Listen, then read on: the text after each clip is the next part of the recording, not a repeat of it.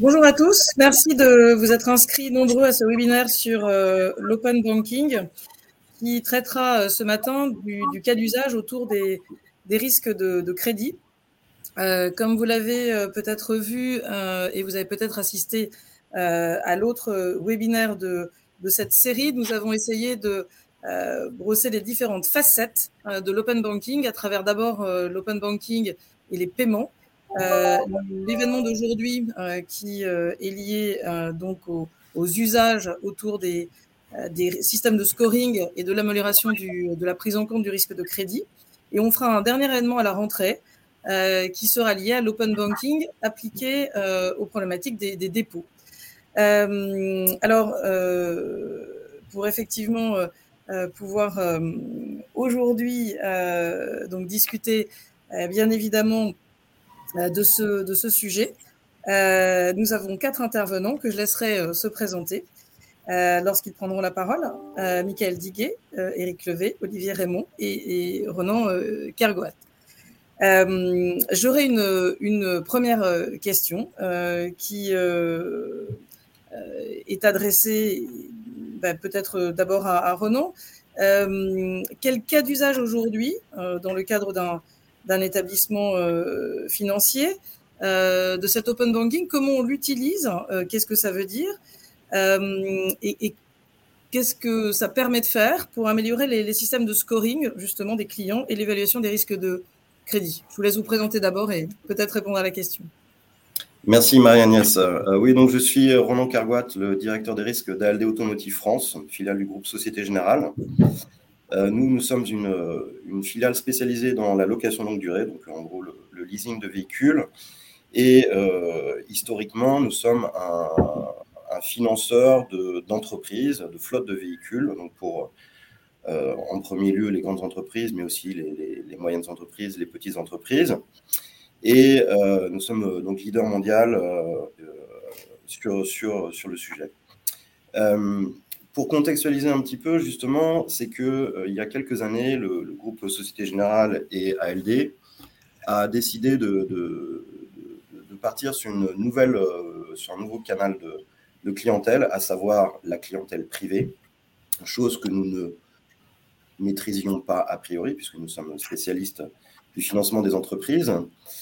Et euh, donc, on a dû partir de zéro pour monter un système d'octroi de crédit euh, qui soit euh, suffisamment euh, poussé et performant pour notre travail de, chaque jour. alors, ce qu'il faut bien prendre en compte, c'est que ALD Automotive, bien que filiale du groupe Société Générale, n'a pas un statut bancaire, on a un statut de société commerciale. Et typiquement, pour pouvoir analyser des, clients particuliers, nous ne disposons pas d'une licence qui nous permet notamment d'avoir accès euh, au fichier de la Banque de France, au fichier d'incident de paiement. Et donc, euh, on avait monté euh, à l'origine, donc il y, a, quelques années de ça, un système relativement basique et classique, à savoir, pour pouvoir analyser la solvabilité de nos, clients, de demander tout un tas de, documents, bulletins de salaire, avis d'imposition, relevé de compte, etc. Enfin, le, le, package euh, classique, on va dire, de, ce qu'on sait faire dans les banques depuis euh, des dizaines d'années, probablement. Euh, mais bon, on s'est rendu compte évidemment assez vite que ce, cette façon de procéder n'était ni très efficace pour nous en termes de, de travail en back-office derrière, ni très agréable pour le client qui devait nous fournir, euh, alors soit par mail, soit à un moment, on a commencé à avoir une solution full web sur Internet euh, et donc de télécharger 8, 9, 10 documents, donc avec tous les problèmes techniques que ça peut, que ça peut engendrer. Euh, et donc, il, y a, il y a presque trois ans maintenant, compte tenu de, de, de, cette directive DSP2 Open Banking qui s'est ouverte à nous, on a pris le pari, et c'était un pari très audacieux de, notre direction générale de, mettre les ressources et l'argent pour euh, essayer de partir sur un modèle justement en mode open banking. Euh, et donc, véritablement changer de paradigme, changer de façon de procéder, à la fois dans, le parcours client, mais aussi dans la façon de travailler les dossiers euh, en arrière-plan. donc concrètement, depuis le 1er janvier 2021, ALD Automotive France dispose d'un parcours en ligne qui propose pour l'accès à la location longue durée pour les particuliers, qui propose donc une solution Open Banking DSP2, euh, bien qu'on laisse la possibilité, évidemment, aux clients de choisir un parcours qui soit classique avec euh, le téléchargement de, tous les documents euh, dont je parlais tout à l'heure, mais avec la promesse, du coup, d'avoir un parcours très rapide, une réponse très rapide, en donnant un minimum d'informations, répondant à quelques questions basiques, et en laissant euh, l'automatisation euh, liée à l'open banking faire le reste du travail. Alors, qu'est-ce que ça veut dire euh, exactement? C'est que concrètement, une fois qu'on a répondu aux deux, trois questions un peu basiques, comment vous vous appelez, est-ce que vous êtes marié, ce genre de choses, combien vous êtes d'enfants, on a dans notre parcours un système de KYC qui nous permet d'avoir une vérification automatique de la personne qui est en face de nous. Et puis, euh, donc, euh, avec euh, l'open banking, on va récupérer l'ensemble des transactions bancaires du compte principal du client et on va les faire passer dans un algorithme de décision qui va prendre en compte tout ce qui se passe sur, sur, le, sur les comptes, enfin, sur le compte du client. Alors, ce qui veut dire que concrètement, dans notre système d'octroi, on n'a plus besoin de demander à la personne combien elle gagne, on n'a plus besoin de vérifier euh, son bulletin de salaire, on n'a plus besoin de vérifier son avis d'imposition, on n'a pas besoin de lui demander de nous envoyer euh, ses trois derniers relevés de compte en forme papier ou PDF. Euh, nous lisons finalement toutes les transactions que vous avez sur votre compte principal, où théoriquement, vous avez votre salaire qui est versé, un paiement de loyer, un paiement de crédit immobilier notamment. Et nous calculons automatiquement une capacité de pas tout à fait une capacité d'endettement, mais en tout cas une capacité du client à pouvoir euh, nous payer les loyers de la location euh, jusqu'à la fin du contrat. Alors, c'est d'une grande efficacité opérationnelle. Euh, c'est évidemment très rapide pour tous, à la fois pour le client, c'est très confortable. Hein. Notre, slogan chez Alde, c'est en gros, vous vous mettez dans votre canapé, vous regardez Netflix, et puis en même temps, vous pouvez souscrire à une location longue durée. Euh, c'est un petit peu exagéré, ce, coup, il faut rester un petit peu concentré sur, sur ce qu'on fait, mais c'était un peu l'idée qu'on voulait, euh, voulait faire euh, passer. il y a une réponse qui a lieu normalement dans les 10 minutes, hein, si tout se passe bien. et puis, en arrière-plan, ce, ce dont il faut bien se rendre compte, c'est que euh, dans, le travail quotidien et classique d'un analyste crédit qui regarde euh, normalement des dossiers de, clientèle privée, euh, moi je me rappelle quand j'étais plus jeune, on recevait des relevés de compte et puis ben, on les imprimait et on les stabilisait, on stabilisait toutes les transactions une par une. Et finalement, c'est ce qu'on ferait encore aujourd'hui sans DSP2, ce qu'on fait d'ailleurs sur sur un, certain nombre de dossiers euh, euh, qui arrivent dans un mode classique. Et évidemment, euh, la, technologie DSP2, l'open banking, nous permet ben, de brasser et de, et de et d'analyser en quelques instants, en quelques secondes, en quelques minutes, un très grand nombre de transactions bancaires sans avoir un, quelqu'un qui, justement, avec son petit stabilo ou ses, feutres de différentes couleurs, euh, va euh, identifier un salaire, une charge euh, quelconque sur, sur le compte. Donc, c'est très efficace pour nous comme pour le client.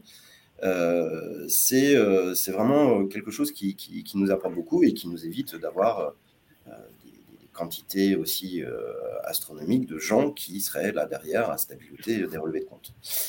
Euh, un autre avantage, euh, c'est un aspect euh, fraude, puisque vous pouvez peut-être vous, imaginer que, notamment sur la location longue durée, mais globalement sur le marché du crédit, il y a un certain nombre de fraudes qui surviennent. Alors, c'est parfois des fraudes qui sont des, choses complètement préméditées, avec des, des, vrais criminels qui, qui rentrent dans des, dans des, dans process qui visent véritablement à, à nous voler de l'argent ou en l'occurrence nous, nous voler des véhicules.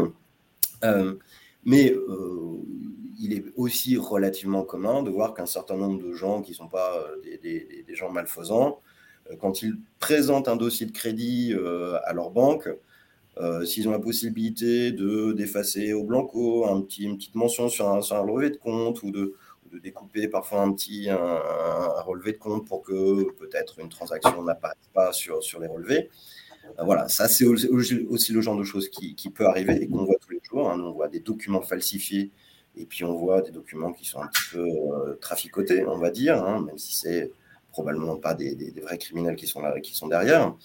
Mais du coup aussi, euh, le fait d'avoir euh, cette liaison en open banking nous permet d'avoir l'assurance que les données que l'on a sont absolument véritables, authentiques et propres. Et donc c'est aussi quelque chose qui, dans notre dispositif, est un véritable avantage, à la fois brasser des données, mais aussi avoir l'assurance par un tiers de confiance, que sont les banques, que les données qu'on reçoit sont, sont parfaitement authentiques.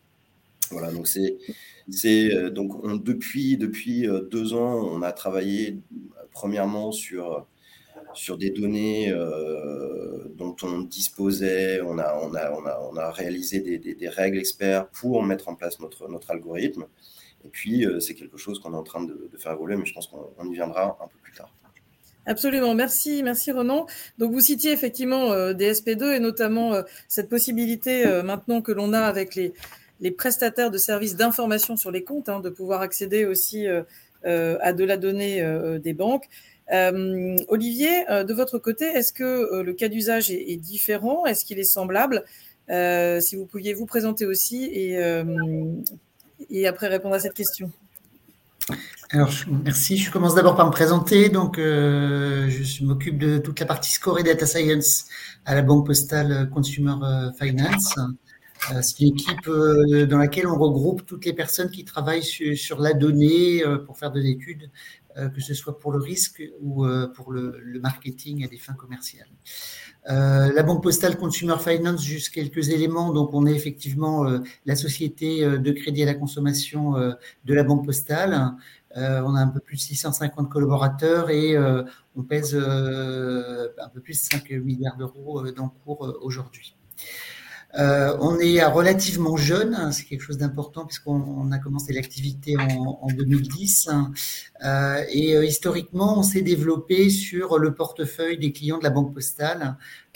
donc, on visait à équiper en crédit à la consommation tous les clients de la Banque Postale, puisqu'avant, la Banque Postale ne pouvait pas faire de, de, crédit à la consommation. Donc, l'idée était de rapatrier à la maison ses clients.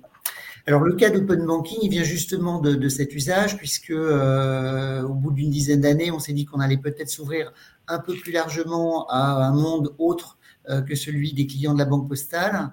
Et donc, euh, on a développé une activité autour de, clients qui sont de plus en plus prospects et donc on ne connaît absolument pas. D'où l'idée d'utiliser les données d'open banking pour pouvoir donc travailler euh, plus efficacement euh, ses clients, notamment sur le, canal digital. Alors dans les usages, on va on va se rejoindre beaucoup avec ce que ce que ce que racontait Ronan, puisque finalement le, les, critères sont les mêmes. la première finalité qu'on souhaitait atteindre, c'était celle d'améliorer l'évaluation du risque sur, sur ces clients prospects. Euh, donc pour être capable effectivement de mieux sélectionner les dossiers. Et, cette clientèle qu'on ne connaît pas, elle a la, caractéristique, euh, alors dans tous les organismes, de moins bien se transformer. C'est-à-dire qu'il faut monter beaucoup plus de dossiers pour euh, finalement financer un client. C'est des clients qui sont généralement un peu plus risqués et dont on a plus de mal à analyser effectivement ce niveau de risque. Euh, pour, euh, pour la partie bancaire, on avait pour nous l'avantage que bah, le, fait de travailler la matière euh, des données de compte, c'est quelque chose qu'on fait depuis le début de l'activité, puisqu'on avait ces informations côté banque postale. Et donc, on sait très bien que ces informations sur euh, le fonctionnement du compte, les, flux sur le compte, l'utilisation du découvert sont des choses qui sont euh, très très efficaces dans, la prédiction du risque. Et donc du coup, ben, le fait d'avoir ces données open banking, ça nous permet de faire euh, quelque chose de similaire avec une qualité d'évaluation risque similaire sur des clients qui ne sont pas clients de la banque postale, mais clients dans d'autres banques. Donc, on s'est lancé dans, ce chantier de récupération de, données euh, open banking. On a euh, mouliné toutes ces données, construit euh, un modèle qui permet d'analyser effectivement euh, ces données pour permettre d'évaluer le risque et de, in fine, donner une réponse assez rapide aux, aux clients, comme, comme on l'expliquait tout à l'heure. Donc, euh, pour ce faire, on a, fait ça. Sur de l'analyse de relevé, il y a des sujets un peu particuliers sur lesquels je voulais, je voulais insister. C'est que quand on a les données de relevé, notamment les données open banking, on va être intéressé par tous les sujets de catégorisation. Euh, donc, on a toutes les lignes du compte, qu'est-ce que où le client fait ses dépenses, d'où viennent ses revenus, ces choses auxquelles on peut avoir accès maintenant euh, grâce à, ces données. Et puis, on va pouvoir identifier une information très importante qui est les différents incidents que euh, le client euh, va pouvoir avoir eu sur, euh, sur le fonctionnement de ce compte. Donc ça, c'est la, première chose qu'on a fait, donc l'évaluation du risque.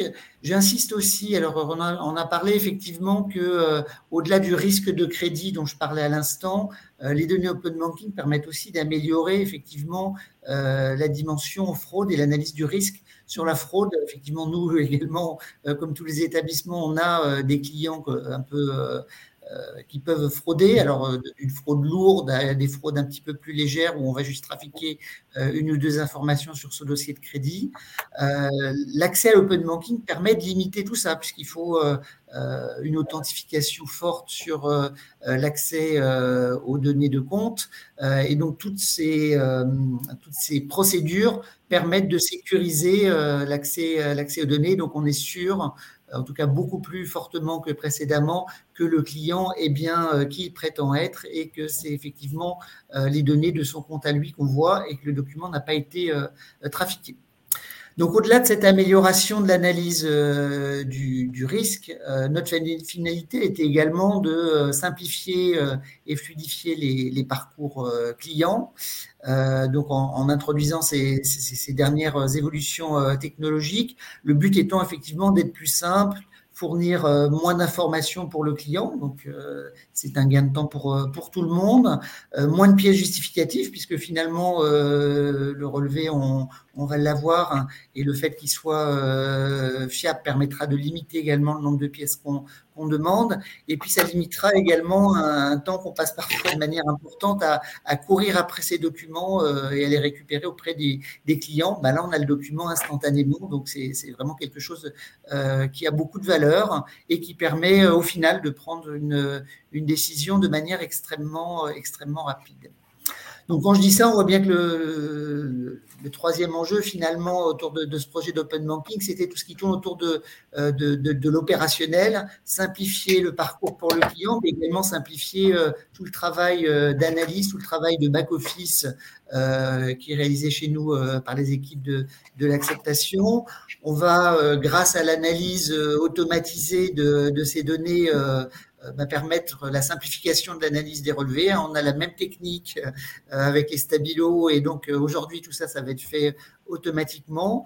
Soit le modèle va permettre d'évaluer que le client est un bon risque, donc on va réduire à sa portion congrue l'analyse du dossier. Soit si le dossier doit faire l'objet d'une analyse un petit peu plus fouillée, ben, on va restituer euh, au conseiller de l'acceptation des informations qui vont lui dire ben, est-ce qu'on voit est-ce qu'on constate la présence d'incidents sur euh, sur le relevé de compte, quels sont les, les, flux du client, quelles sont les opérations sur lesquelles il faut avoir un, un regard particulièrement attentif. Et ça, ça permet effectivement euh, de gagner de gagner beaucoup beaucoup de temps. Et donc c'est un volet important également de, de ce chantier open banking, c'est de effectivement bien définir euh, les indicateurs clés qui qui sont regardés euh, par euh, euh, les analystes à l'acceptation, de les calculer de manière automatisée, puis de les restituer dans une interface qui soit la plus ergonomique, la plus conviviale possible pour simplifier le travail de ces analystes. Voilà, donc finalement, on se, rejoint sur beaucoup d'aspects avec l'expérience d'ALD. Merci, merci beaucoup Olivier. Alors, on a vu à quoi servait justement cet open banking, mais effectivement, du côté des, euh, des fintechs ou des fournisseurs de solutions. D'ailleurs, il y a des fintechs régulés, puis il y en a qui ne sont pas régulés, mais qui fournissent des solutions. Euh, comment voit-on les choses? Euh, Mickaël, je vous laisse aussi la parole et vous présenter. Merci Marie-Agnès. Donc, donc, je suis Mickaël Liguet, président et cofondateur d'une fintech qui s'appelle Algone, qui est en plein dans le sujet, puisqu'en fait, nous, on ne fait que ça chez Algone, on ne fait que fournir des outils d'aide à la décision de crédit basés sur les données de, de l'open banking. on est très spécialisé sur ce, sur ce sujet-là. On fournit ça sous la forme d'une API, euh, donc d'une API que les acteurs financiers intègrent dans leur process de, décision, et donc qui leur permet de prendre en compte l'open banking dans leur, euh, dans leur décision de crédit. Et on fait ça de, la manière la plus internationale possible. Aujourd'hui, on est dans sept pays, puisqu'il y a beaucoup de valeur à fournir une API unique qui va fonctionner dans, euh, dans l'ensemble des, des, pays couverts par nos, clients.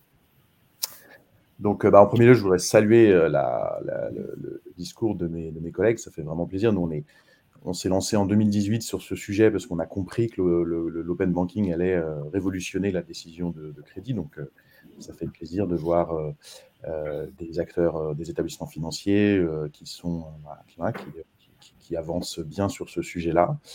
Euh, bon, c'est assez clair que l'un des cas d'usage les plus pertinents de l'open banking, c'est euh, la, décision de, euh, la décision de crédit. Comme je le disais, l'open banking, c'est une vraie révolution pour la prise de décision de crédit. donc, depuis les années 90, on utilise des, scores crédit statistiques et il n'y a pas eu de changement technologique majeur en fait. Et il y a quand même un problème avec ces méthodes qui sont encore utilisées aujourd'hui, elles, peuvent manquer de précision et, par conséquent poser des problèmes d'exclusion. Donc, je pense aux jeunes, euh, aux célibataires locataires, les personnes qui ne sont pas en CDI, etc. Euh, donc, l'open banking, résout complètement ce, problème en permettant de prendre une décision de crédit beaucoup plus euh, précise et donc beaucoup plus juste, plus inclusive et aussi plus responsable en, protégeant du surendettement. Euh, donc du coup, euh, bah, comme je le disais euh, tout à l'heure, on a commencé nous en, 2018, on a créé la boîte Algone en, 2018, donc on a un petit peu de recul, on a pu mesurer un certain nombre de résultats, et ce sont des résultats qui sont, qui sont très impressionnants, particulièrement impressionnants en France, puisqu'en France, comme chacun sait, il n'y a pas de fichier positif et il n'y a pas de crédit de bureau. Mmh. Donc, en réglant, donc je communique les, résultats que, que, nos clients ont pu observer sans citer aucun nom, hein, c'est des résultats agrégés. Euh, donc en, réglant le seuil du score Algone pour prendre le même risque qu'avec le score euh, classique, euh, nos clients ils ont été capables de produire 40% de crédit en plus. tous les, les, jeunes qui sont refusés, les célibataires locataires, les, les CDD, les freelances, etc. C'est des gens auxquels aujourd'hui on peut fournir du crédit sans prendre de risques supplémentaires. Et si au contraire on règle le seuil du score Algone pour euh, bah, avoir la même acceptation, donc fournir la même quantité de crédit euh, que le score classique, donc là dans ces cas-là on divise le risque par deux. Donc c'est euh, extrêmement significatif. je pense que c'est très important que l'ensemble des établissements financiers en France en prennent conscience et accélèrent sur le sujet. Donc voilà, c'est un plaisir de voir que ALD et, la Banque Postale sont, sont sur ce sujet-là. Euh, donc pour revenir un petit peu, je vais essayer de ne pas être redondant euh, parce que je suis 100%, euh, vraiment 100% d'accord avec tout ce qui a été dit précédemment. Donc en essayant de ne pas, de pas, de pas être trop redondant par rapport à, ce qui a été dit précédemment, je voudrais distinguer peut-être deux cas d'usage. Le, cas d'usage de, la, de la, décision automatique qu'on utilise dans le cas du crédit à la consommation ou du paiement fractionné. donc dans ces cas-là, l'open banking, on l'utilise de la manière suivante. Euh, en premier lieu, on va vérifier la solvabilité du client et l'absence de, red flags, hein, des red flags qui ont été euh, évoqués par mes, collègues. Et on fait ça grâce à des analyses, à des, algorithmes d'analyse et d'enrichissement de la donnée open banking. Donc, on, arrive à détecter de manière très fiable le revenu, les dépenses régulières, les crédits en cours, les impayés, puis tous les red flags, les saisies sur compte, euh, etc. donc ça, c'est pas aussi simple que, ça en a l'air. Nous, chez Algone, on fait que ça, donc je pense qu'on est vraiment très bons sur ce sujet. Euh, et nos, algorithmes, on, continue de les, de, les, améliorer en permanence, hein, puisqu'il y a des choses qui changent, il y a des, nouveaux libellés qui, apparaissent. Hein. multiplier dans d'autres pays que la France. Il peut y avoir des, nouvelles sociétés de micro-lending qui se, qui se créent. Et donc, il faut continuer d'entraîner les algorithmes en continu. Donc, c'est pour ça que nous, on, recommande à nos clients ou à nos prospects donc, qui prêtent de l'argent bah, d'utiliser plutôt la catégorisation Algone qui est toujours à jour et qui, qui se base sur une quantité de données beaucoup plus large, puisque nous, euh, si je prends l'exemple de la France, on travaille avec, euh, on, travaille, on est sur le point de travailler avec l'ensemble des, établissements financiers euh, français et l'ensemble des fintechs du, Buy No Pay Later, à l'exception de la Banque Postale Consumer Finance, et j'espère que ça changera. Mais donc, on a, voilà, on a beaucoup de données et, et on fait que ça. Euh, donc, euh, cette première partie euh, de la décision de crédit qui est l'analyse de l'affordabilité et la, détection des, red flags, avec notre produit qui s'appelle Algon Credit Insight.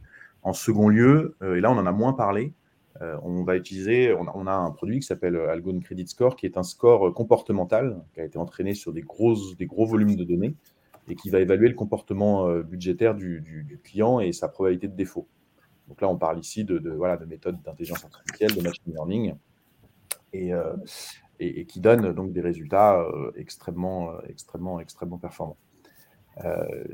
donc, du coup, avec cette, avec cette manière de faire, avec cette évaluation dans un premier temps de la solvabilité, puis du comportement budgétaire grâce au score, on est capable de prendre des décisions de crédit automatiques extrêmement performantes, des, décisions de crédit instantanées.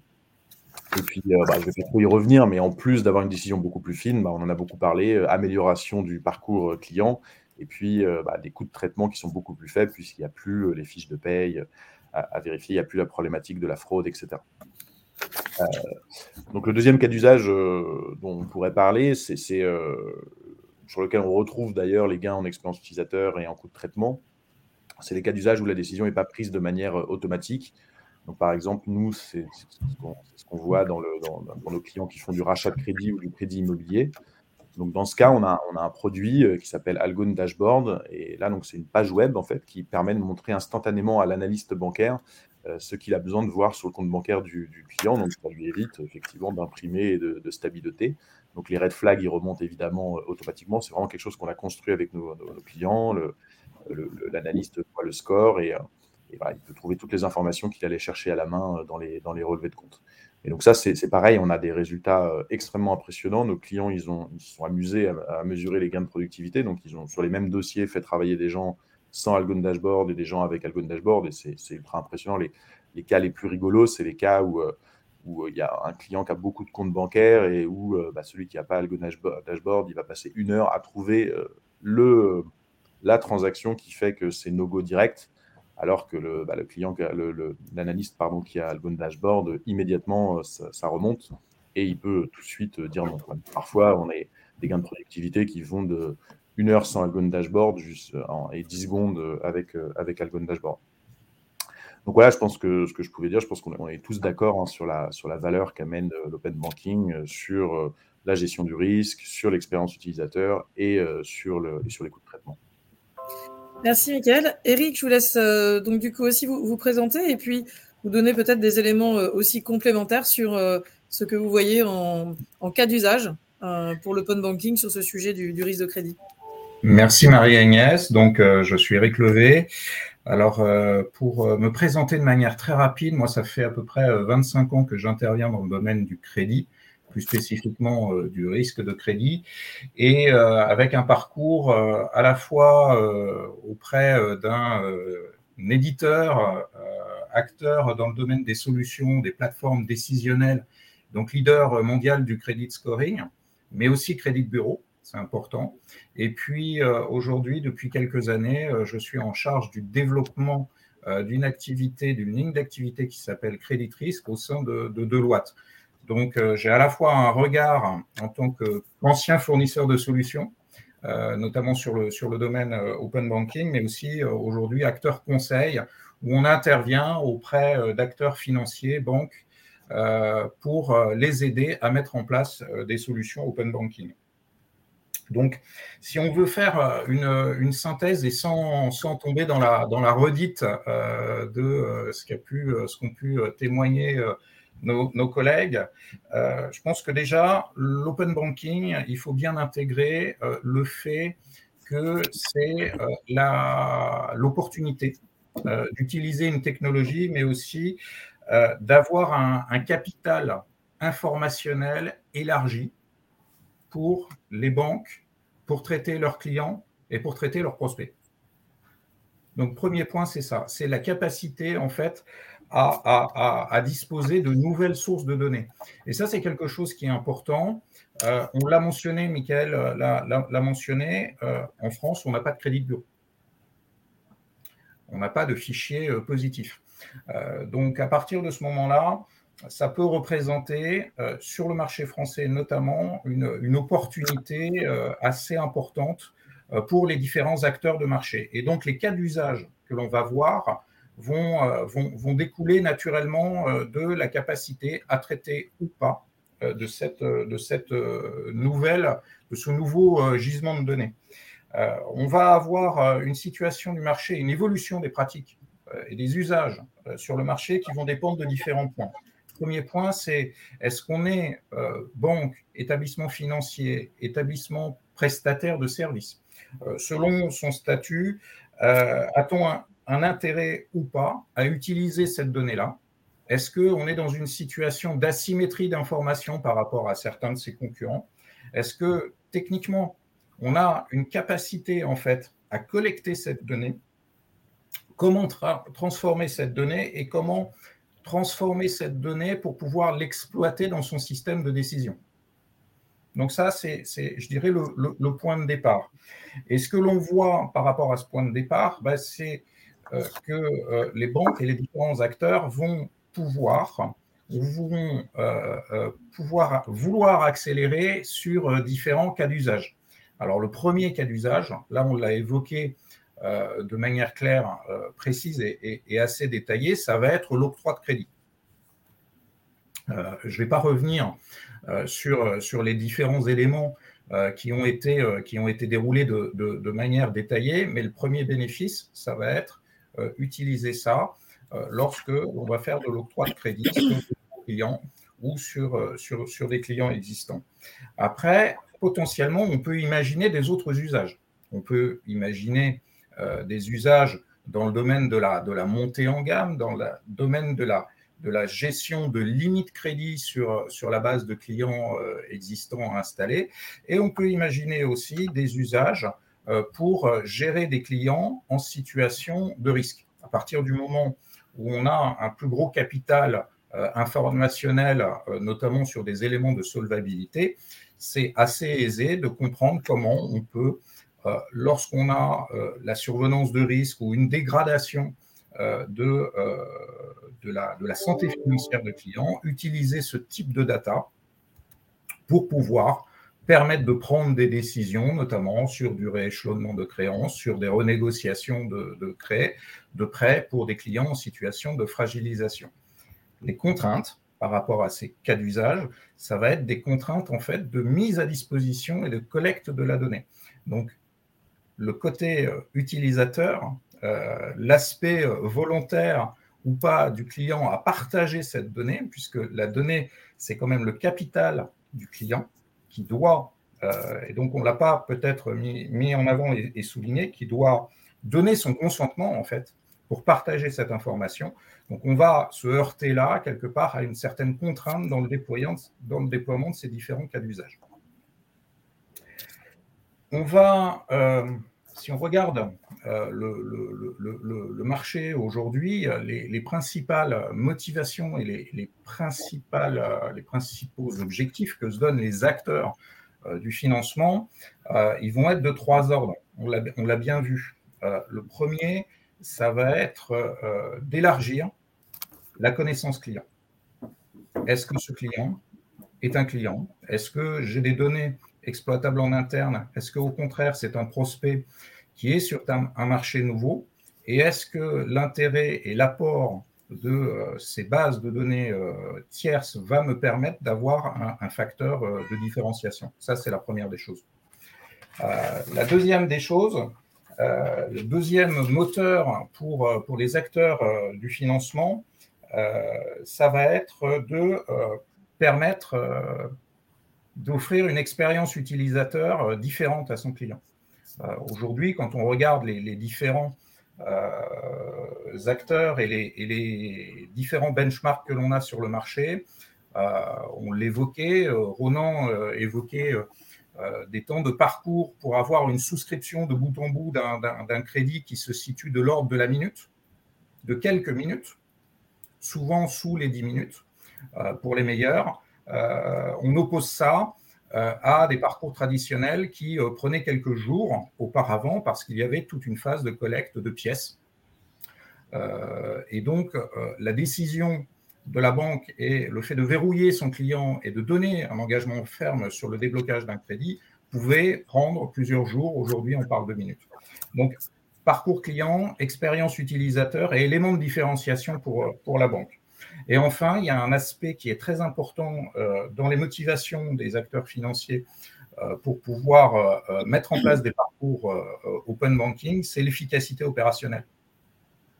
On capte de la donnée directement à la source on fiabilise cette information et donc les ressources de middle office, de back office qui sont en charge de revoir les dossiers, bah, tout simplement, sont moins mobilisées et on a un gain pour pouvoir se concentrer sur les dossiers qui méritent vraiment de se, concentrer.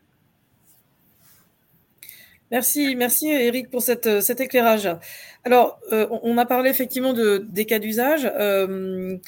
Euh, Ronan, si on, revient un petit peu sur ce qui a été dit, est-ce que quand même il n'y a pas des, freins à l'utilisation, euh, notamment peut-être des clients qui euh, auraient des réticences en fait à ce que ces données soient utilisées de cette manière et peut-être en trouvant ça trop intrusif ou, en ayant peut-être aussi peur des risques d'ouvrir en fait ces données et, quelle perspective? Parce que j'ai aussi l'impression que donc effectivement euh, l'open data et, les systèmes que l'on met en place euh, justement utilisent beaucoup les données. Donc est-ce que les algorithmes aussi d'utilisation, peut-être euh, un point d'amélioration aussi, sont encore dans des dans des process justement de mise en place et d'amélioration ou, ou, ou d'autres éléments que vous voyez en termes d'amélioration de, de ces dispositifs. Ronan, je vous laisse la parole. Alors oui, merci Marianne. Euh, donc en effet, euh, quand on avait euh, envisagé de mettre en place un système open banking, on savait, puisque c'était le ressenti de, beaucoup de personnes chez nous et puis dans, les gens qu'on pouvait interroger à l'extérieur, que cela n'allait pas être si simple de faire adhérer la clientèle à ce type de solution où on a un besoin de donner son consentement pour euh, utiliser les données, les données bancaires.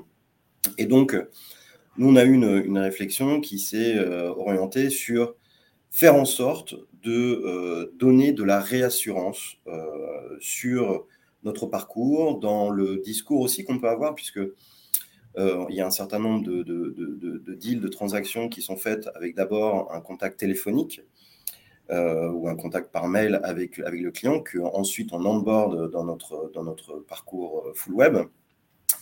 Donc il y a tout un discours argumentatif, donc de la réassurance, d'accompagner le client euh, et de l'inciter à, remplir ce, parcours qui est, plus simple, qui est, qui est, plus, rapide, qui est beaucoup moins lourd. Euh, et donc, ce qu'on a pu constater, c'est que dans, les premières semaines le taux d'utilisation de notre solution DSP2 était euh, commençait tout doucement, 20-30% des utilisateurs, et puis progressait hein, autour de, 50-55%. Euh, on est un peu actuellement sur, un, sur, une petite stagnation, mais on est en train de mettre en place justement un, discours complémentaire. Euh, euh, potentiellement, on reverra peut-être quelques éléments graphiques et, et, je dirais littéraires du, parcours, du parcours Internet, puisque voilà, on, sent que les gens ont besoin de, d'être assurés, de voir pour nous le, logo rouge et noir Société Générale, de, se dire, bon voilà, on est, on est face à quelqu'un de, de, sérieux.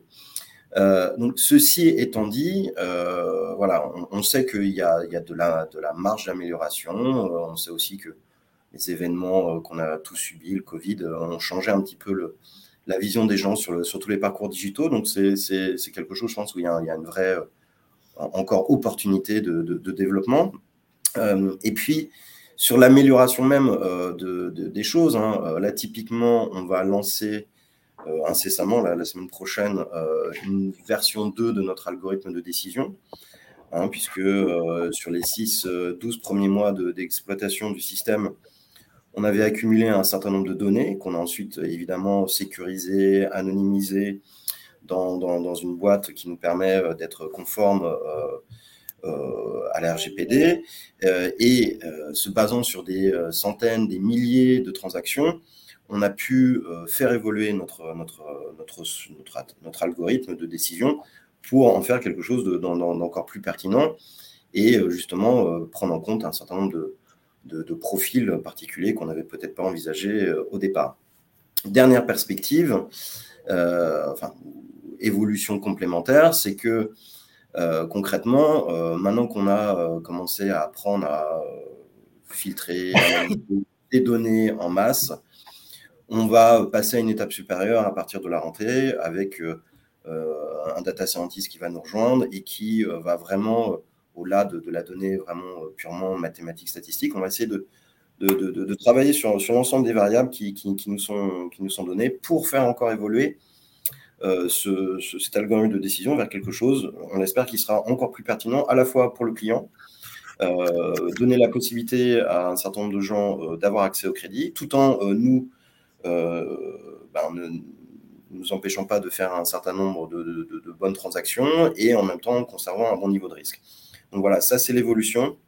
Et puis euh, euh, actuellement, donc euh, notre, notre parcours full web qui était dédié à la clientèle particulière et aux véhicules neufs uniquement, des semaines prochaines, a priori, puisqu'on est en train de, finir les derniers tests, on va passer aussi à la possibilité pour les clients d'ALD Automotive de pouvoir louer, des, de faire des locations longue durée sur du véhicule d'occasion, puisque comme vous le savez euh, certainement, le marché euh, actuellement de l'automobile est assez compliqué. Il y a peu de véhicules neufs, euh, des délais d'approvisionnement qui sont très très longs compte tenu des contraintes géopolitiques, enfin qu'on connaît tous, pardon. Et du coup, euh, voilà, on va avoir la possibilité aussi euh, de rentrer euh, sur notre parcours full web en mode open banking, aussi pour la location de véhicules d'occasion, qui sont normalement des véhicules un peu moins chers, avec des, des, prix d'appel qui sont à 200, 300, 400 euros. Donc, nous permettent encore d'élargir la, la, le type de population. Et là, on a un sujet qui est, particulier par rapport à la rapidité euh, de, l'exécution du, score et de la décision de crédit, puisque le véhicule d'occasion, c'est concrètement un véhicule qu'un client a vu soit sur notre site internet, soit physiquement dans un nos, sites physiques, et qui donc l'a réservé.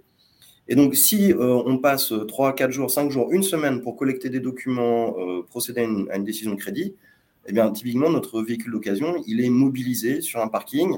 et, donc, on a euh, ben, nous, un, nous, un problème, euh, puisqu'on ne peut pas vendre ce véhicule entre-temps en attendant que la décision soit prise. Donc, cet aspect euh, open banking qui nous fait gagner énormément en rapidité et en efficacité va aussi nous aider pour, pour ce marché particulier qui est le marché du véhicule d'occasion et qui est un peu différent du coup du véhicule neuf où on, prend du temps pour configurer son véhicule, on va le recevoir 3, 4 mois, 6 mois et puis dans, certains cas 9 mois ou 12 mois plus tard. Hein, compte tenu des, du marché actuel. Donc là, on a, on a encore un cas d'usage euh, particulier qui, euh, qui, est vraiment euh, extrêmement avantageux pour nous. Merci Renan. Olivier, quel, quel frein? Est-ce que vous avez eu un peu le, même type aussi de, de réaction de, de, vos clients et, et quelle perspective d'amélioration, d'évolution? Alors, le, frein essentiel, on l'a évoqué, hein, c'est le, fait que le client accepte de, de, rentrer dans un parcours où il donne accès à, à, ses données de compte. Euh, on a retrouvé les chiffres qui nous avaient été euh, donnés euh, préalablement au lancement de, ce chantier. Donc, on a entre 50 et 60% des clients qui acceptent de rentrer dans, un parcours de ce type et on peut penser que ce taux ne va faire qu'augmenter au fur et à mesure de la généralisation de, ce type d'usage.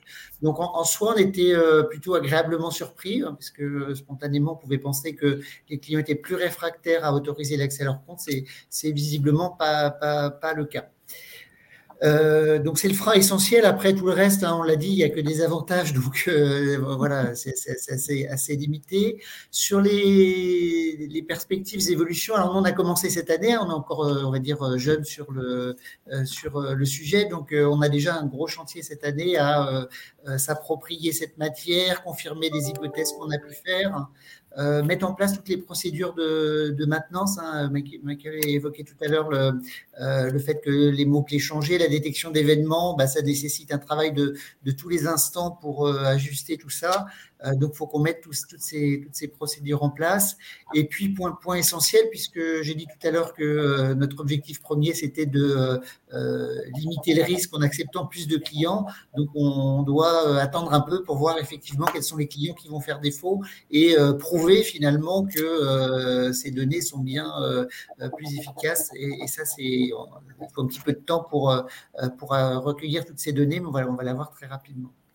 Sur le, sur le, le, le, plus long terme, on, va pouvoir après étendre cette solution euh, à d'autres, d'autres produits. Hein. Aujourd'hui, on n'a qu'un un parcours euh, Internet.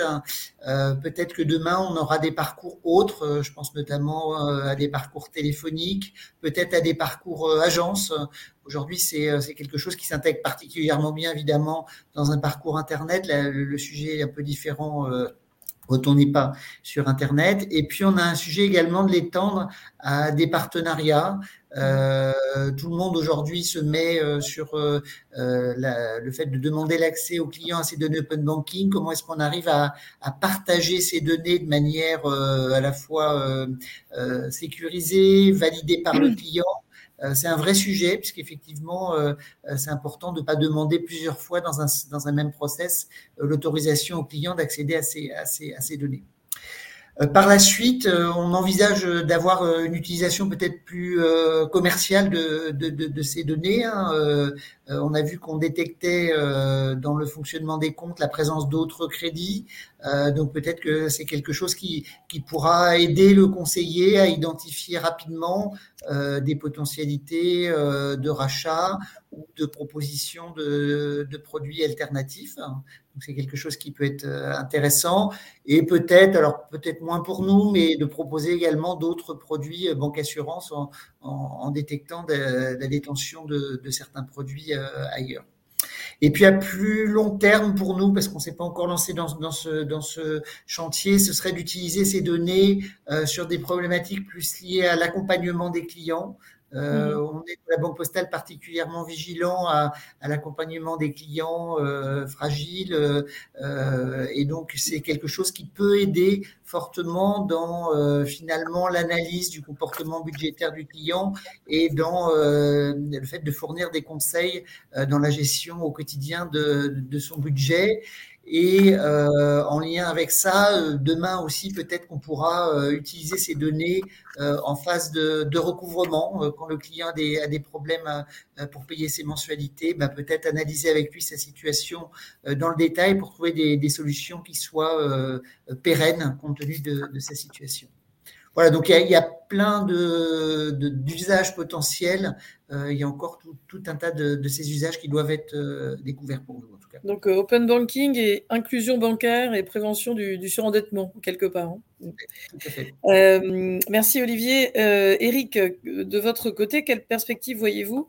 Et, et peut-être aussi une, un sujet qui mérite aussi peut-être une, une question, c'est le lien finalement entre les, les fintechs et les établissements financiers. Ce sera une question aussi pour, pour Michael ensuite. Eric? Alors, sur, euh, sur, les perspectives, on voit clairement qu'on est sur un, marché et sur des usages qui sont, euh, en train de se structurer. Euh, L'open banking, tout le monde en parlait il y a 4-5 ans. Il y a 5 ans, ce n'était pas encore une réalité sur le marché. c'est une réalité aujourd'hui pour beaucoup d'acteurs. Ça ne l'est pas encore pour, pour des, des, gros qui sont en train de, de, mettre en place des nouveaux usages. mais on voit clairement que là, quand on entend Olivier, quand, on, quand on entend Ronan, c'est quelque chose euh, qui va être très structurant. Euh, on entend des chiffres, 60% des, clients que nous sommes en train de capter vont passer par un parcours open banking. Donc c'est une réalité. Euh, et cette réalité, je pense qu'elle va être étendue à des acteurs qui sont un petit peu plus mainstream. les premiers à s'être positionnés sur l'open banking, c'était des acteurs qui avaient un déficit euh, de connaissances clients et qui avait un intérêt stratégique à aller capter un nouveau flux de données pour pouvoir se positionner de manière différenciante sur le marché. Et donc là, beaucoup, beaucoup d'ouverture. On va passer de l'octroi à d'autres, à d'autres usages. Euh, on parlait de, cross-sell, on, parlait de, recouvrement, de, gestion de clients en situation de, fragilité.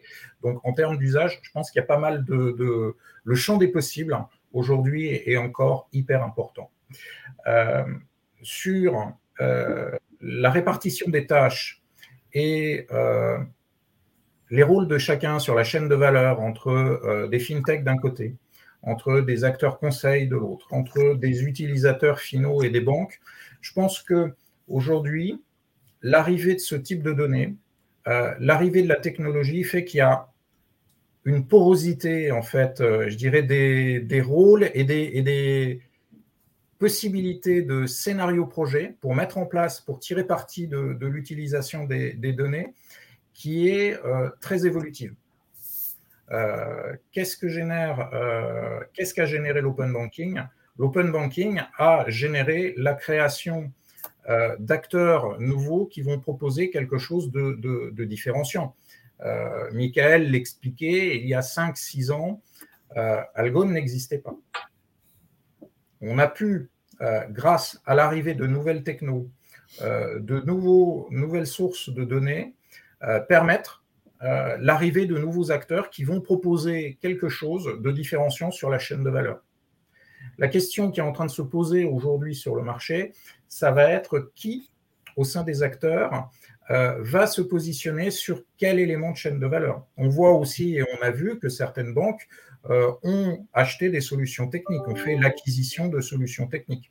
Euh, qui va avoir quel rôle sur la chaîne de valeur. Est-ce qu'on va s'appuyer sur des acteurs nouveaux qui vont proposer quelque chose de différenciant? Est-ce qu'au contraire, on va internaliser et vouloir maîtriser euh, la data open banking pour aller sur des solutions euh, internes? Est-ce qu'on va euh, avoir une combinatoire entre j'ai mon organisation, modélisation, analytique, direction des opérations qui va gérer, qui va assurer la gouvernance versus des solutions prêtes à l'emploi sur utilisables, pertinentes sur le marché. Ça, ça fait partie, je pense, des, des grands des grandes questions structurantes euh, auxquelles les banques, les établissements financiers, les établissements de crédit ou les sociétés commerciales, puisque l'open banking est aussi à destination des, sociétés commerciales. Je pense que c'est les, enjeux aujourd'hui euh, auxquels euh, les acteurs doivent, doivent faire face et ce sont les questions qu'ils se posent. Merci Eric. Michael, sur, cette, sur ce sujet, d'abord des perspectives, mais aussi de, de cette relation fintech-établissement euh, financier alors, sur les perspectives, elles ont, voilà, moi, celles que j'ai en tête, elles ont été citées. C'est des, des, sujets qu'on pousse, nous, déjà aujourd'hui, chez nos prospects, chez nos clients. Donc, on a, on a parlé de la détection d'opportunités commerciales. Euh, ça, c'est important. Il y a beaucoup de matière dans l'open banking, effectivement, pour détecter des, opportunités de regroupement de, de, crédit ou, voilà, ou d'aller proposer une offre en concurrence avec, avec celle que le, que le client a déjà. On a parlé aussi de l'accompagnement des clients. Donc, nous, on appelle ça la, nous, on appelle ça euh, la détection euh, d'early warnings. Euh, donc, effectivement, être capable d'avoir un suivi. C'est possible aujourd'hui avec l'open banking de garder une connexion ouverte, avoir un suivi du client et être capable de détecter effectivement si le client est en train de, s'enfoncer dans une situation difficile pour bah, proposer spontanément en fait des solutions qui vont l'aider, de l'étalement, voilà, dans quelque chose de, c'est vraiment génial de faire ça, d'être dans quelque chose de proactif plutôt que réactif, où tout de suite, bah, il va y avoir une situation de, conflit avec, avec le client. Et d'ailleurs, ça fait une excellente transition avec le dernier, le dernier point qui a été cité par, par Olivier, qui est le recouvrement de crédit. Donc ça, c'est des choses qu'on a déjà fait. on l'a déjà, on l'a déjà fait avec des grands établissements financiers, avec aussi des, des huissiers. Euh, donc, ça, la problématique qu'on a euh, sur ce sujet-là aujourd'hui, pour être complètement transparent, c'est l'acceptation euh, du client. Parce qu'on en a beaucoup parlé, l'acceptation du client pour l'octroi de crédit. On est sur des résultats qui sont, qui sont bons, hein, qui sont au-delà de, 50%, parfois au-delà de 60%. par contre, sur voilà, aller convaincre quelqu'un qui est en recouvrement de connecter ses comptes, c'est plus compliqué. Donc on a, on a encore ce, problème-là. Il faut attendre que ça rentre plus dans les mœurs pour que ce soit vraiment efficace. Et après, sur la, sur la question de, voilà, de, la, collaboration entre FinTech et établissements financiers, création de chaînes de valeur, euh, donc nous, on est très impacté par ça parce que euh, bah, nous, on est une FinTech et on s'adresse aux établissements financiers. Donc forcément, euh, euh, l'impact est fort et on, suit ça de près. Et donc, à mon sens, la, collaboration, elle ne fait que s'améliorer au fil, du temps. Euh, je pense que maintenant, on sait bien reconnaître les forces et les faiblesses de, chacun. Et, je pense qu'on a compris que c'est en, associant nos forces et, euh, en compensant nos, faiblesses respectives qu'on crée les, meilleures offres sur le marché. Donc, il y a toujours une problématique d'échelle de temps qui n'est pas la même entre un établissement financier et une fintech. Et, d'ailleurs, on le voit bien parce qu'on a aussi des fintechs en clients. Mais voilà, les choses évoluent vraiment dans, le bon sens et je pense que c'est vraiment en s'associant qu'on peut créer les, meilleures offres. Euh, on a trouvé un bon équilibre. les, fintechs se focalisent, je dirais en particulier, sur, euh, bah, sur, sur leur force, c'est-à-dire la maîtrise de la technologie. Euh, et voilà, la maîtrise en particulier des, technologies les plus spécialisées. Donc l'open banking, c'est un bon exemple de ce point de vue. Hein, c'est une technologie qui est quand même assez nouvelle, qui est bien maîtrisée par les fintechs et, euh, donc c'est grâce à, c'est grâce à cette maîtrise qu'on a de la donnée open banking et de tout le savoir-faire bancaire qu'on peut créer des offres, euh, des offres euh, idéales sur le, sur le marché pour le grand bien des consommateurs. Merci beaucoup. je rappelle donc à ceux qui nous écoutent que vous avez la possibilité de poser des questions, soit sur le chat, soit en envoyant un mail. L'adresse mail vous a été rappelée euh, donc euh, au centre des professions financières. Euh, en attendant peut-être une ou deux questions qui, qui, clôtureront ce, ce débat, j'en ai peut-être une justement pour Olivier et Ronan, parce que effectivement dans ces modèles, l'open donc banking amène plus de données. On a vu qu'effectivement vous aviez euh, ou vous êtes en cours de mise en place de, euh, technologies aussi qui utilisent des algorithmes euh, d'intelligence artificielle. le, nouveau texte européen qui justement vous demande également de pouvoir justifier la, gouvernance de, ce modèle. comment le voyez-vous? C'est quelque chose d'important aussi pour justement montrer que le, le, modèle est inclusif, qu'on n'a pas de biais. Donc, qui veut répondre à ça? Olivier, vous, vous avez une, une première réponse et peut-être Ronan après? alors oui, c'est des données euh, qui sont quand même assez euh, sensibles. Hein, toutes ces données de fonctionnement de compte, elles sont, elles sont sensibles et au cœur des préoccupations des, des, clients. Donc il est important euh, de effectivement respecter la réglementation, voire peut-être d'aller au-delà quand, quand c'est possible. donc c'est quelque chose qu'on essaye de faire à la fois. Il y a des aspects sur euh, les modèles en tant que tels, mhm. c'est-à-dire euh, euh, qu'il n'y ait pas des biais qui viendraient exclure des clients en particulier dans, ces processus. Donc, on, essaie d'être vigilant. Il y a les problématiques, mais qui sont classiques finalement dans tout ce qui est machine learning, d'explicabilité des, modèles. Donc, c'est des choses mhm. sur lesquelles on travaille également. Et puis, mais ça a été évoqué un peu tout à l'heure aussi, il y a la problématique finalement de conservation des, des, données. Euh, bah, il faut respecter effectivement toutes les règles liées au RGPD euh, et également euh, bah, être conforme à la conservation de la donnée pendant la durée de vie du contrat en, cas de, problème pour pouvoir justifier de la, décision qui a été prise. Donc oui, c'est des sujets qu'il faut avoir en mémoire. On a accès à plus de données, on a accès à des, choses un peu plus intimes de la vie du client. donc c'est important d'être vigilant sur, sur, ces, sur ces aspects. Ronan, d'autres... la, vigilance et faire en sorte qu'on ait un environnement extrêmement sécurisé à tout niveau est quelque chose, quelque chose d'évidemment extrêmement important. Hein. La, réglementation est très stricte et on se doit de l'appliquer stricto sensu.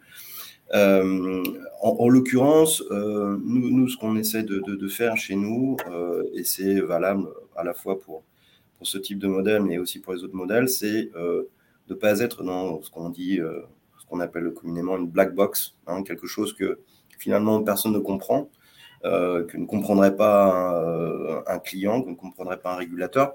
Mais j'ai envie de vous dire qu'on ne comprendrait même pas nous-mêmes et que nos mm. propres utilisateurs et, et, personne en, back-office ne comprendrait pas. Donc, euh, euh, certes, euh, on va brasser de plus en plus de données et faire en sorte qu'elles soient parlantes et qu'elles nous apportent des, des, informations pertinentes.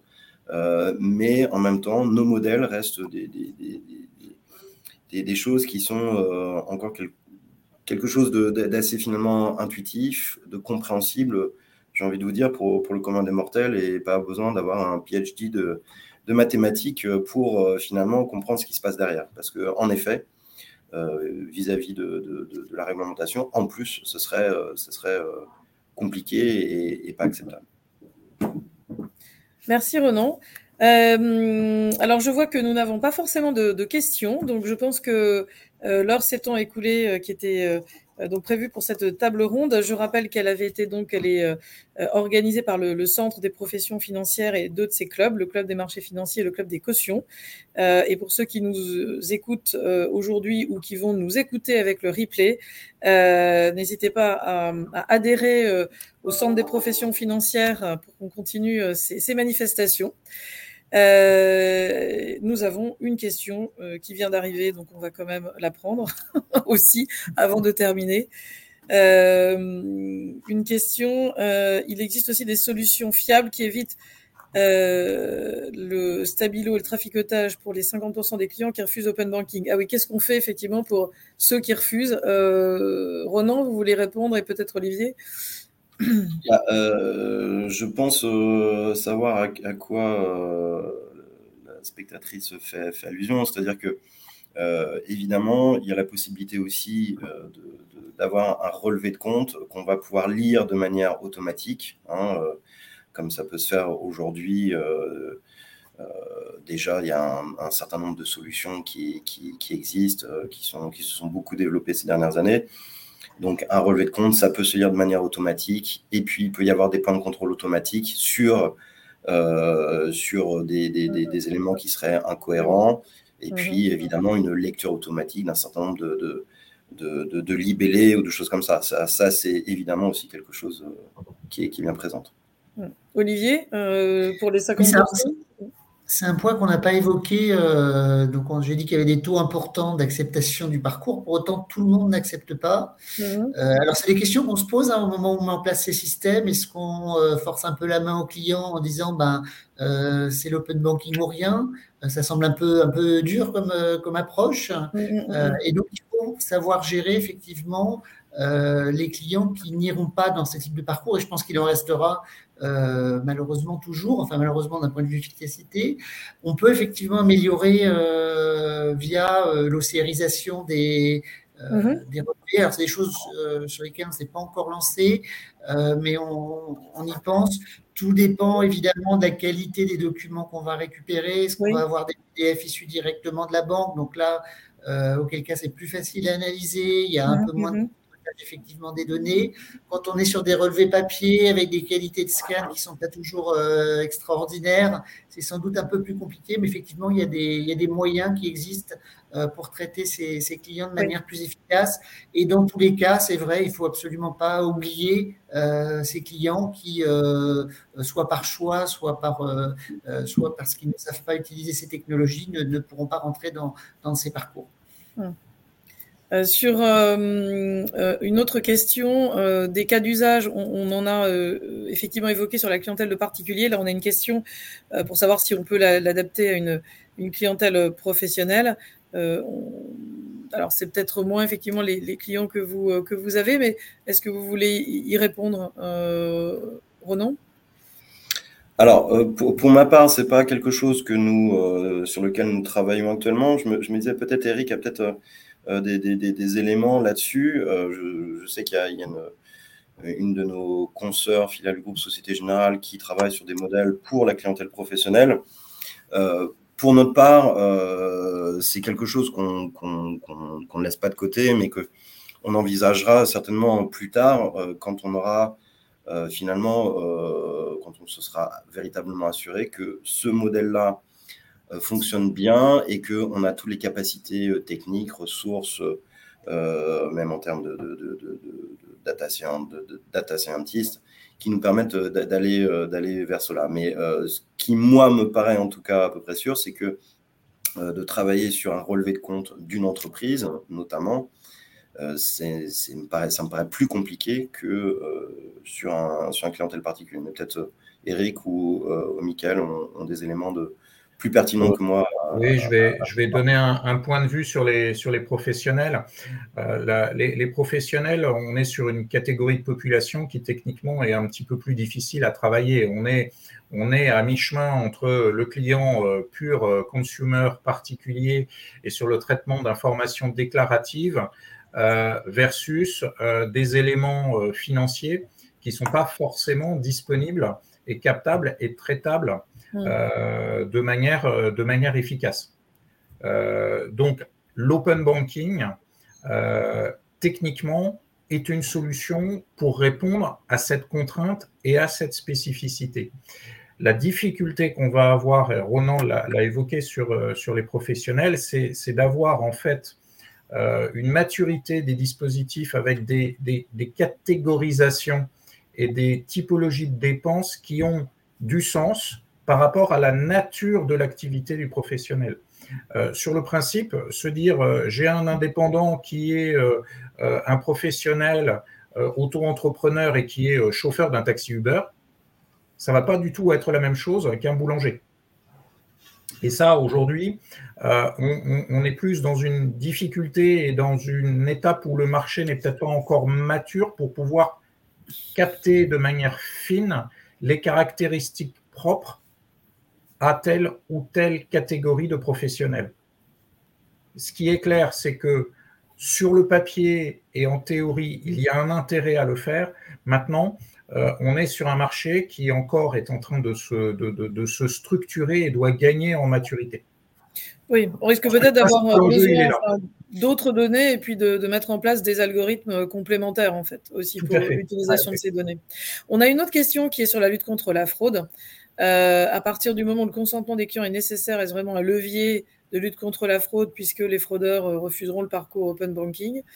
Euh, bah, je sais pas, oui, quelle est votre, votre analyse de ça? Comment vous le traitez, euh, Olivier?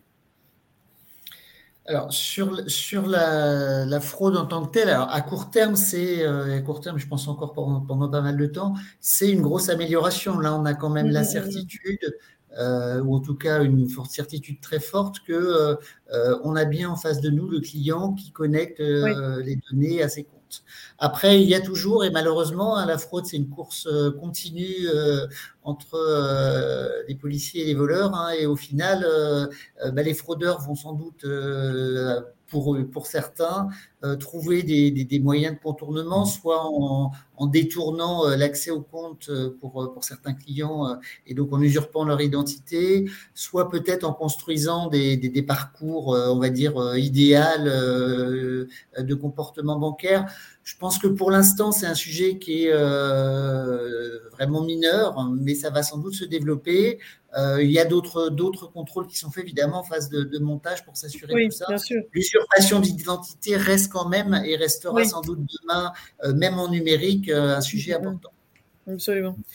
ce, qui est, mis en avant ici aussi, et ce qui est très vrai, c'est l'antisélection. C'est-à-dire qu'effectivement, les fraudeurs vont se diriger vers les solutions non open banking, et c'est pour ça que l'ensemble des acteurs financiers doivent proposer des, solutions open banking s'ils ne veulent pas être victimes d'antisélection. Nous, on le voit de manière très claire, euh, euh, parce que parfois, avec certains clients, ils envoient sur les algo-algones leur clientèle la plus risquée. Et quand c'est le cas, on voit que les taux d'adoption de l'open banking sont plus bas. Et pourquoi ils sont plus bas? C'est parce que dans le tas, il y a beaucoup de fraudeurs et que les fraudeurs, ils ne connectent pas leur compte bancaire.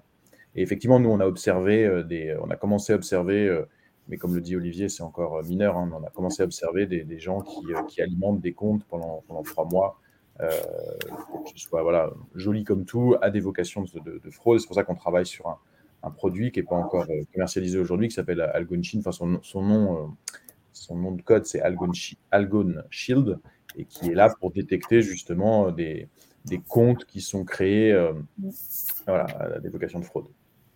Alors la, question d'après, en fait, euh, on va peut-être revenir sur euh, euh, et peut-être être plus explicatif sur ce qu'a changé des SP2, puisque la question est quelle part de qui on vraiment au bout une fois qu'ils comprennent où ils mettent les pieds, qu'ils s'apprêtent à saisir leurs identifiants. On peut peut-être rappeler, je ne sais pas si l'un de vous veut le rappeler, Michael peut-être, ce qu'a changé l'API. Vous avez parlé d'API, mais peut-être que tout le monde ne, ne sait pas ce que c'est. L'interface, cette interface en fait sécurisée qui permet justement aux nouveaux acteurs comme les prestataires de services d'information euh, sur les comptes, d'avoir un accès en fait sécurisé euh, aux informations bancaires. Donc peut-être que ça mérite euh, juste de, repréciser les choses. Je vois que cette question est peut-être liée à, une demande de précision.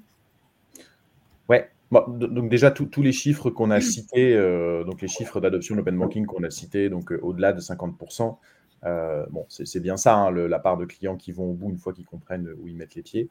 Euh, c'est bien ça. Euh, ce que tu disais, Marie-Agnès, c'est très juste. Donc, l'open banking évolue et aujourd'hui, on a, dans, voilà, dans, les parcours, enfin, quand ça passe par les, par les API bancaires, il n'y a plus besoin de rentrer son identifiant et son mot de passe. par exemple, si on fait la demande sur mobile, on appuie sur un bouton Je connecte mes comptes, et ça bascule directement dans son application bancaire, dans lequel en un clic, en fait, on valide l'accès. Donc en termes de sécurité, on bénéficie de toute, de, toute la sécurité en fait de l'app euh, de, l'app bancaire.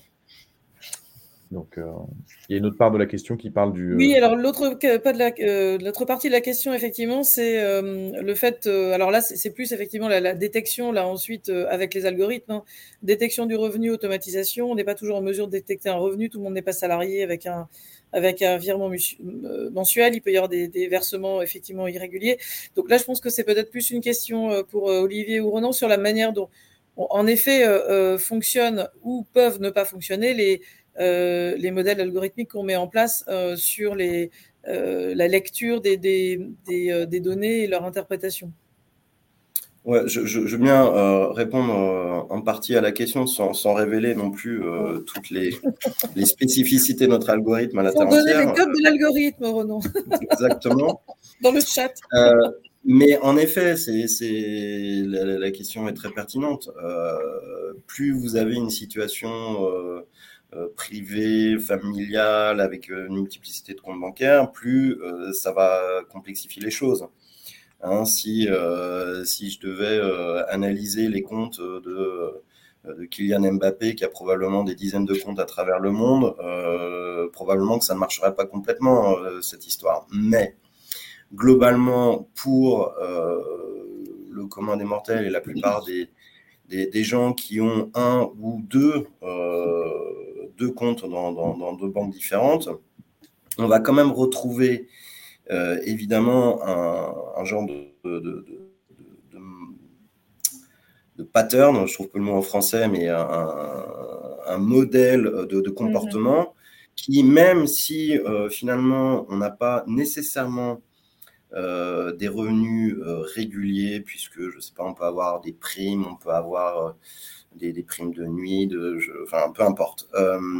mais justement, en ayant un historique et en ayant un algorithme suffisamment fin euh, qui euh, finalement lisse une partie des choses, on va pouvoir voir, et en le combinant un certain nombre d'autres, variables sur concrètement ce qui se passe sur le compte. Hein. donc c'est, à la fois un modèle euh, quantitatif et puis une approche comportementale, on en a déjà parlé tout à l'heure, hein, hein qui est qui va au-delà de euh, calculer euh, un, taux d'endettement, le, taux d'endettement des 33% euh, qu'on connaît tous. On, va au-delà de ça pour essayer de, comprendre finalement quelle est la, façon de, pas de vivre, mais en tout cas de, gérer son budget. Et mhm. donc, finalement, on arrive à passer ce biais. Euh, c'est pas complètement évident. Hein. On ne l'a pas fait sur un coin de table, hein, cette histoire, mais euh, on arrive à passer ce, type de biais. mais en effet, c'est une difficulté. On est conscient. Hmm. Olivier, je ne sais pas si vous vouliez ajouter quelque chose ou, ou, euh, Michael hmm. Alors, juste, euh, nous, nous on, a, on, a, voulu être prudent et donc on ne s'est pas lancé dans, dans cette, euh, dans cette estimation dans un premier temps. On a, on a fait des simulations hein, sur les, les, les, clients qu'on connaît bien, la banque postale, et on voyait qu'on avait tendance à être plutôt à sous-estimer les revenus. Donc, on a, on a préféré euh, prendre le temps d'apprendre pour voir un petit peu. Ce qui est compliqué, effectivement, euh, c'est euh, les cas divers qui peuvent exister sur les revenus. Donc, le, cas facile, c'est le salarié. Et encore, parce qu'aujourd'hui, avec l'impôt à la source, ben, peut y avoir des variations. il peut également y avoir certaines fonctions qui ont des primes plus ou moins importantes, avec des versements qui vont différer en termes de, périodicité. Donc, c'est pas forcément quelque chose de, de, de, si simple que ça. Et puis, à tous les cas un peu plus complexes euh, de travailleurs indépendants euh, qui ont de multiples employeurs, des revenus peut-être plus erratiques au cours du temps. Euh, voilà, donc on a, préféré, nous, pour ne pas pénaliser le client, notamment au regard de l'analyse budgétaire, qui est quand même un élément important de l'analyse d'une demande de financement, on a préféré se faire un peu les dents sur, sur les données qu'on récupérait, pouvoir les comparer avec des informations qu'on avait pour, en provenance du client directement. Et puis nous, côté, bah, côté Algon, c'est vraiment, on fait que ça, hein, c'est notre spécialité. Donc c'est une difficulté, une grande difficulté, mais, euh, mais qu'on avec des algorithmes euh, très avancés, euh, notamment de, reconnaissance de patterns et de clustering, et également avec, avec du métier. Donc on a des, gens dans l'équipe, bah, déjà on a nos clients, et puis on a des, gens dans l'équipe qui connaissent très très bien le, métier bah, pour justement euh, affiner, affiner tout ça. Mais c'est une problématique qui est très, qui est très complexe, effectivement, la détection du revenu. Euh, et il faut être, enfin, je veux dire, derrière, c'est quelque chose de sérieux, c'est une décision de crédit, donc il faut qu'on ait des taux de, de, réussite qui soient euh, très, très élevés. Quoi. Mm. Alors, il y a une autre question sur la connexion au compte en, continu. Ce serait en effet utile pour le recouvrement, mais pensez-vous vraiment que les clients vont accepter d'être en permanence surveillés? Qu'est-ce qu'on répond à cela? Bah, effectivement, le, rien ne se fait sans le consentement du client. il faut bien expliquer euh, au client euh, ce que ça veut dire. Euh, et, mais bon, je pense qu'il y a des clients qui pourront y voir un, certain, un certain intérêt. En tout cas, l'open banking, la DSP2, elle, elle, évolue dans ce sens-là, puisque maintenant, les, les temps pendant lesquels on a le droit de continuer à accéder au, compte se sont allongés. si mmh. on prend l'exemple de l'Angleterre, c'est c'est quand même très différent. Le, UK, c'est quand même très différent de, la France. C'est pas la même culture. Mais là-bas, c'est carrément euh, ce qu'on appelle un opt-out, c'est-à-dire que par défaut, la connexion reste toujours active mhm. et c'est le client qui doit explicitement euh, demander l'arrêt de, la, connexion. Par défaut, ça, mhm. reste, ça reste toujours actif. Mais bon, voilà, euh, c'est très très important effectivement que tout se fasse toujours avec le, avec le consentement du, du client. Donc, il faut qu'on offre quelque chose au client en retour.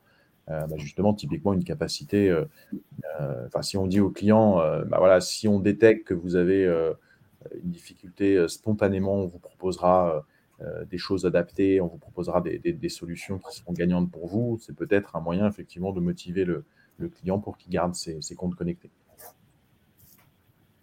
Très bien. Ben, je crois qu'on est venu à bout des, questions. Il me reste à remercier nos, orateurs de, ce matin pour euh, les réponses à, toutes ces questions et cet éclairage qui est très intéressant pour comprendre une des facettes euh, importantes de l'open banking. Et on vous retrouve, euh, j'espère, nombreux pour écouter la, troisième facette de l'open banking sur la partie dépôt très prochainement. À très bientôt. Merci. Merci. Merci à tous. Au revoir.